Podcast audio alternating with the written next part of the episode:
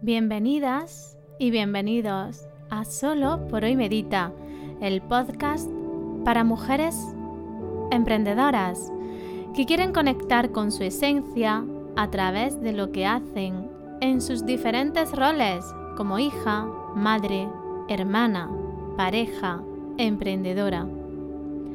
Aquí vas a encontrar momentos de conexión contigo, de bienestar ocupacional y vas a descubrir la mujer que hay en ti. Este podcast es un encuentro contigo y con la vida en el que quiero acompañarte. Soy Mariluz Panadero, mujer, terapeuta ocupacional, emprendedora y madre de dos niñas. Experta en promover actividades significativas para mejorar la salud y el bienestar para la población general y las personas con diversidad funcional. Si eres mujer, madre, emprendedora o estás a cargo de personas con diversidad funcional, te invito a escuchar este podcast cada 15 días los lunes a las 8 y 8 de la mañana. En este podcast hay meditaciones, reflexiones, ejercicios y entrevistas a profesionales de la salud, de la educación y del desarrollo personal. Ahora tienes la oportunidad de conectar con la mujer que eres y poner al servicio de la vida tus dones y talentos para vivir con bienestar y abundancia. Inhala y exhala que comenzamos. Hoy lunes 15 de marzo se celebra el Día Internacional de los Derechos del Consumidor. Pero ¿realmente sabemos qué es esto de los derechos del consumidor? De acuerdo con lo establecido en el Consejo de las Naciones Unidas, todos los ciudadanos del mundo tienen derecho a elegir. Tienen derecho a recibir educación para así poder realizar elecciones correctas de bienes y servicios. Tienen derecho a la adquisición de productos y servicios competitivos tienen el derecho legítimo a satisfacer todas sus necesidades básicas. Tienen el derecho de estar informados sobre todo lo que acontece en el mundo. Tienen el derecho a ser compensados. Tienen el derecho a ser escuchados. Tienen el derecho de vivir y disfrutar de un medio ambiente más saludable y sostenible. Y tienen el derecho a la seguridad. Y ahora te pregunto, ¿Vivimos con estos derechos? Inhala y exhala que el programa de hoy comienza ahora. Hoy os vengo a hablar del bienestar de los niños. Y es que es un tema que me preocupa y que me ocupa. Llevo unos meses viendo en consulta a niños con niveles altos de estrés y de miedo. Miedo a relacionarse con otras personas, miedo a tocar objetos, superficies, miedo a caerse y tener que poner las manos en el suelo, miedo a la oscuridad. Y esto les lleva a vivir con una tensión física y mental elevada. La pandemia trae consecuencias y esta es una de ellas. Esta consecuencia es a corto plazo, es algo que ya estamos viendo en muchos de nuestros hogares y que tiene una repercusión a medio y a largo plazo muy grave. Los niños necesitan jugar, necesitan espacio al aire libre, necesitan conocer el mundo a través de su cuerpo necesitan experimentar con sus sentidos y con su entorno. Y necesitan de niños, de espacio, de tiempo, de atención y de cuidados. Este podcast no lo he creado con la intención de sentirnos las madres y los padres culpables por esto. Lo he creado con la intención de reflexionar sobre esta situación, de dar información de valor a las familias para que puedan acompañar a sus hijas y a sus hijos desde un lugar lo más saludable posible, teniendo en cuenta que no se han creado políticas de conciliación familiar, teniendo en cuenta que el teletrabajo es la esclavitud al trabajo, teniendo en cuenta que hay unas medidas de seguridad, pero sobre todo teniendo en cuenta las necesidades de los niños. Cuando hablamos del bienestar de los niños, nos referimos al estado del niño cuyas condiciones físicas, sociales, mentales, ocupacionales e incluso espirituales le proporcionan un sentimiento de satisfacción y de tranquilidad. Aquí nos podemos preguntar si a día de hoy esto se está dando.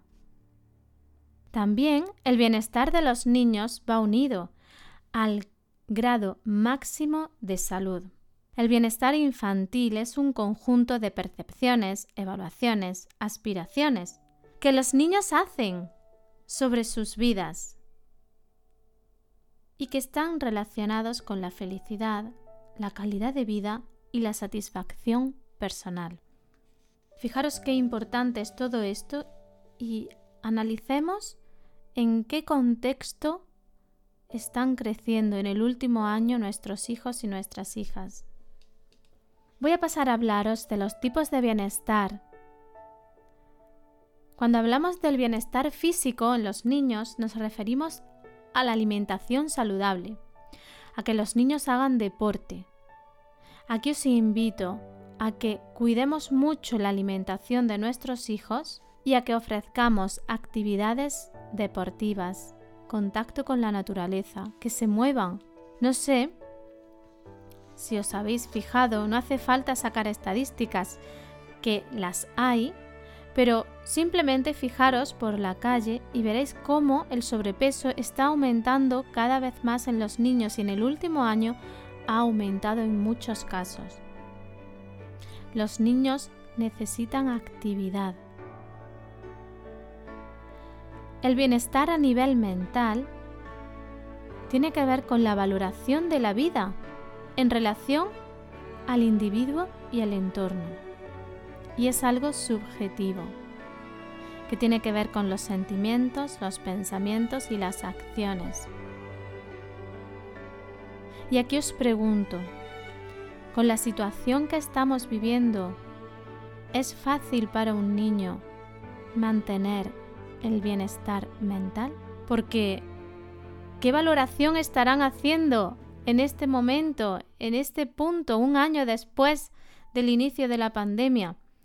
Los niños en relación a la vida, a través de ellos y de su relación con el entorno, cuando el contacto está limitado, cuando las relaciones están limitadas, cuando sus actividades extraescolares están limitadas, cuando la presencia con sus padres, en algunos casos, por los problemas de conciliación, están limitados?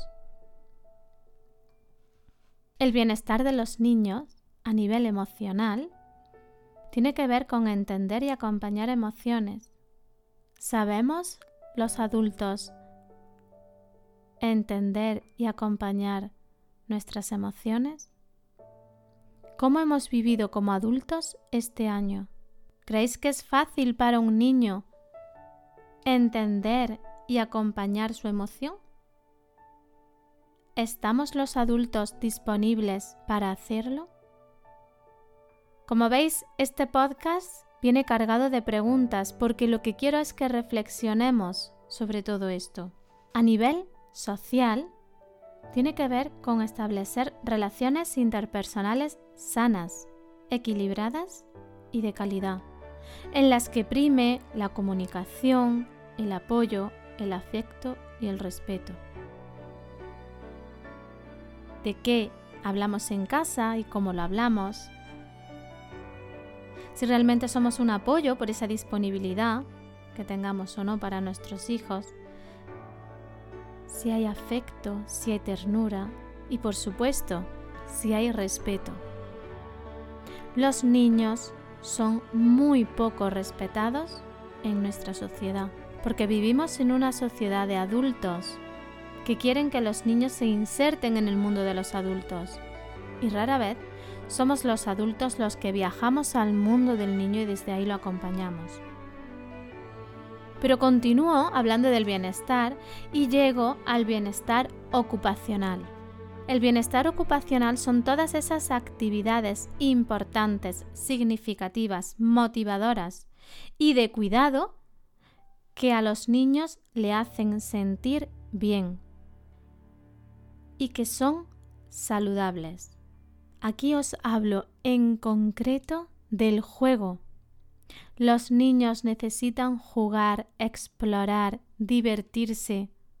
Los niños, aunque vivamos en una pandemia, aunque después de un año sigamos con tanta restricción, necesitan ser niños. Es su actividad principal del día el juego. Y como adultos, es nuestra responsabilidad fomentar espacios de juego. Por último, os hablo del bienestar espiritual. El bienestar espiritual no es algo místico, no es algo esotérico. El bienestar espiritual es el desarrollo de sus dones y talentos. Es el yo soy. Es acompañar a nuestros hijos para que no se olviden de cuál es su esencia, en lo que son genuinos, aquello que se les da bien, aquello que les gusta, aquello que les da sentido a su día a día. Fijaros qué importante es conjugar todos los tipos de bienestar. Y fijaros qué necesario es también que esté presente el bienestar para un desarrollo saludable de nuestras criaturas. Un estado de bienestar está influido por diferentes factores, por factores personales y familiares, personales propios del niño, de la familia, como hablabas antes, de la disponibilidad o no de la familia, de los tiempos de la familia, también del entorno y el contexto, y tenemos que partir de esta base. El mundo cambió hace un año. Para niños de 2, 3 años, la mitad de su vida ha sido la pandemia. Cuando hablan de que los niños son los que mejor se han adaptado a esta situación, no. Los niños se han resignado esto no es una adaptación, esto es una imposición. Y todo esto está pasando factura. ¿Quiénes somos los responsables del bienestar de los niños? En primer lugar, su familia nuclear, que son sus padres, papá, mamá, mamás, papás. El sistema educativo, por supuesto. El sistema sanitario, y la comunidad, pero también el sistema político. Porque en esta pandemia los grandes olvidados siguen siendo los niños. Yo hoy me quiero centrar en qué podemos hacer con lo que tenemos y también en el aspecto o en el tipo de bienestar ocupacional. ¿Qué podemos hacer para que el niño viva con bienestar a través de la ocupación. Y yo os propongo que juntos con los niños, dependiendo también de las edades, hagáis un listado de las actividades que le gustan y que le generan bienestar. Para eso hay que preguntar, observar, analizar, porque cada niño es único. Yo no os puedo dar una lista de actividades que les van a generar bienestar, porque cada niño es diferente y sus intereses también. Os invito a organizar rutinas con horarios y actividades. Esto no es algo rígido, pero sí algo que les da seguridad. El niño tiene que saber qué va a hacer por la tarde, qué horas puede salir a jugar, dónde va a jugar y con qué personas se va a relacionar, porque ese encuadre le da seguridad. Y fijaros que vivimos en un contexto que precisamente seguridad no es lo que nos está transmitiendo. No nos lo transmite a los adultos, ¿cómo les va a llegar a los niños? Ofrecer contacto.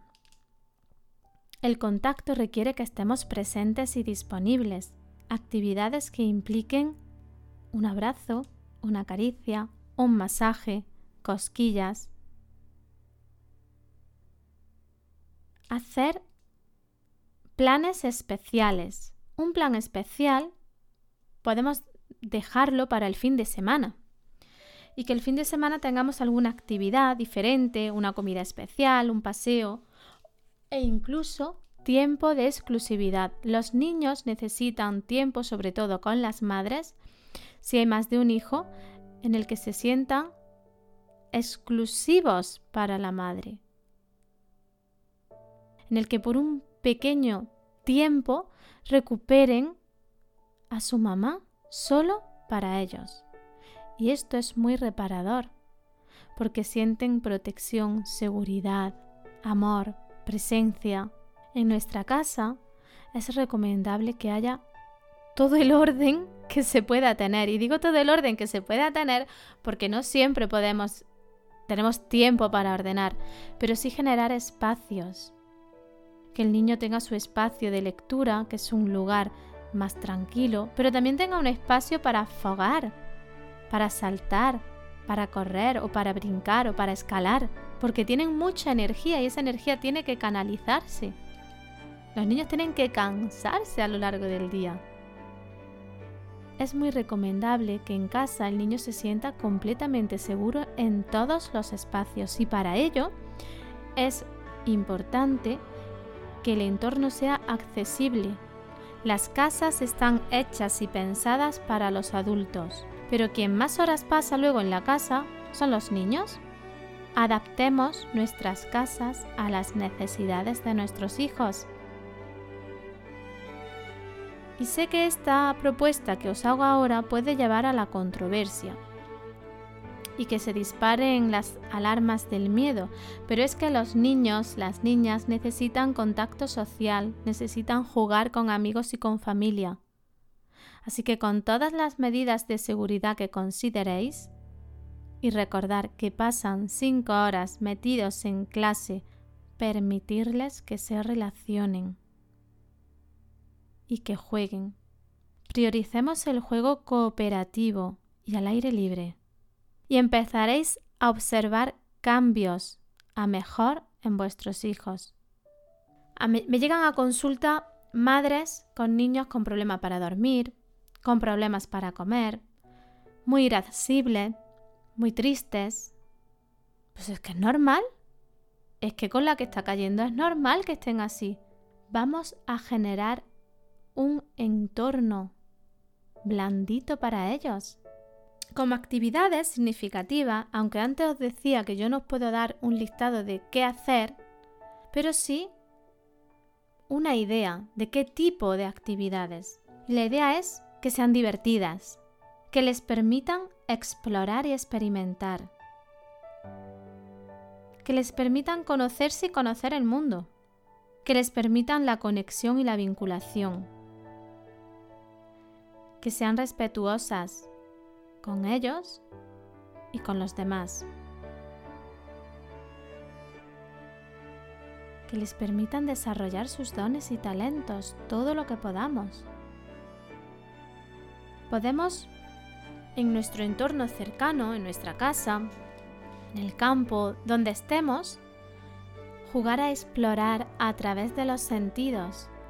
Los niños necesitan sentir la vida y la vida se siente a través de los sentidos. Necesitan probar, oler, moverse, ver.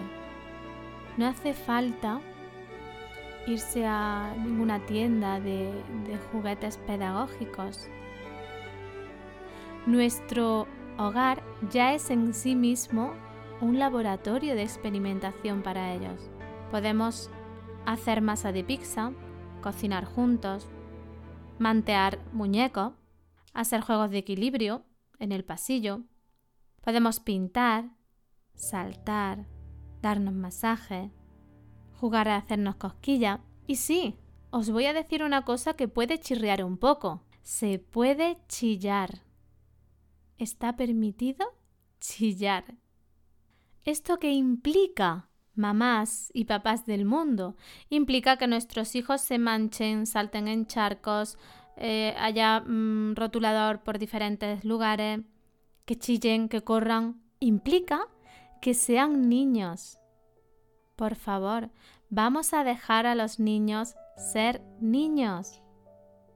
Para que esto sea posible, y teniendo en cuenta la singularidad de la situación que estamos viviendo, los adultos, los cuidadores, papá y mamá, necesitamos orden, rutina. Necesitamos sacar de paseo a nuestras niñas interiores y a nuestros niños interiores. Necesitamos darnos el permiso de divertirnos, de tener casas desordenadas, de amarnos por lo que somos, de bajar nuestros exigentes internos y nuestro ideal de, de maternidad y paternidad. Porque si no, nos va a ser muy difícil ver las necesidades de nuestro hijo y de nuestra hija. Y por supuesto acompañarle. Yo os recomiendo que cuando jugáis con vuestra hija y con vuestro hijo, lo hagáis como niños y no desde la mirada del adulto. Si lo hacemos desde aquí, os daréis cuenta rápido. Somos muy aburridas y muy aburridos.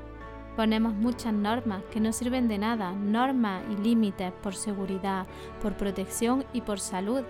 Todo lo demás es por nuestra comodidad, por nuestro sistema de creencias, por postureo, por conductas socialmente adaptables o aceptables, pero que en realidad no nos benefician nada familiarmente hablando y por supuesto a nuestro hijo.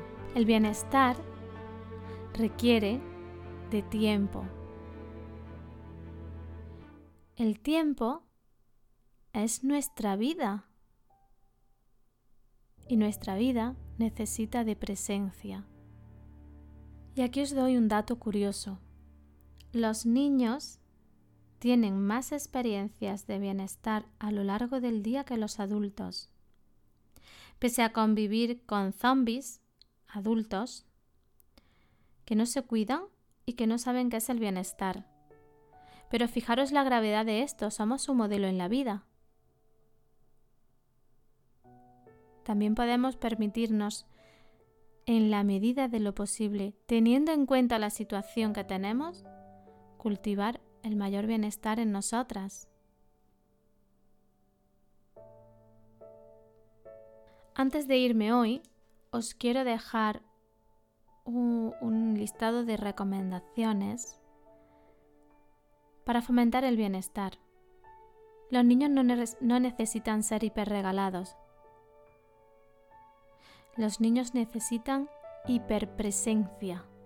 Nos necesitan presentes y disponibles. Lo que nos queda en el recuerdo no es aquello que nos regalaron, sino aquello que vivimos con nuestros abuelos y nuestros padres. Importante, límites claros para la protección y la seguridad y por supuesto por su salud. Acompañar sin sobreproteger, Permitámosle autonomía, confiemos en ellos, démosle seguridad, generemos rutina y hábitos saludables, comida y sueño. Fomentemos el contacto, el tacto, la empatía, el afecto. Dar espacio para sentir y para expresar. Y expresar es todo, no solo la alegría. Hay que expresar el miedo, el enfado, el asco.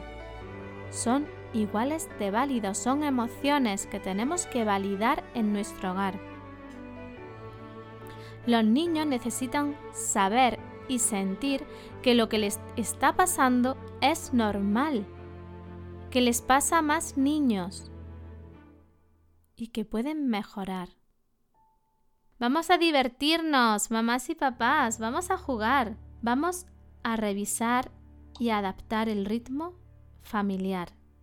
A veces nuestras rutinas están tan cargadas de actividad que tenemos hiperestimulados a los niños. y muy cansados. Contacto con la naturaleza y mucho, mucho juego.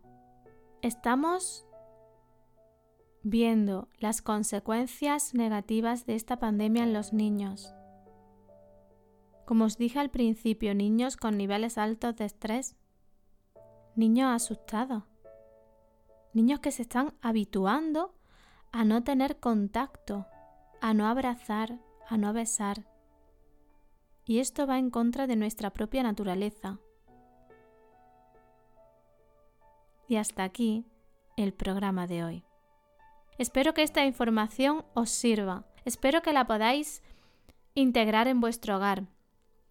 Espero y deseo que esta pandemia no congele los corazones de nuestros niños. Muchas gracias, mamás, papás, por escuchar este programa. Muchas gracias por compartir en redes sociales contenidos. Muchas gracias por los me gusta, por la estrellita en iTunes. Muchas gracias de verdad porque sin vosotros esto no sería posible. Gracias de corazón. Y ahora sí me despido y nos encontramos aquí el próximo programa. El día 29 de marzo con una entrevista a una mujer dedicada a la maternidad y al bienestar de la mujer sobre todo de las madres en el embarazo, parto y posparto. Y si antes de irme quiero recordarte que en la Escuela de Luz estamos trabajando con la esencia de mujer, el empoderamiento femenino, la sensibilidad, los sentidos y este sistema de creencias tan limitante tenemos inculcado las mujeres para romperlo, romper con las creencias y ser la mujer que siempre hemos querido ser. Y ahora sí, gracias, gracias, gracias por estar aquí.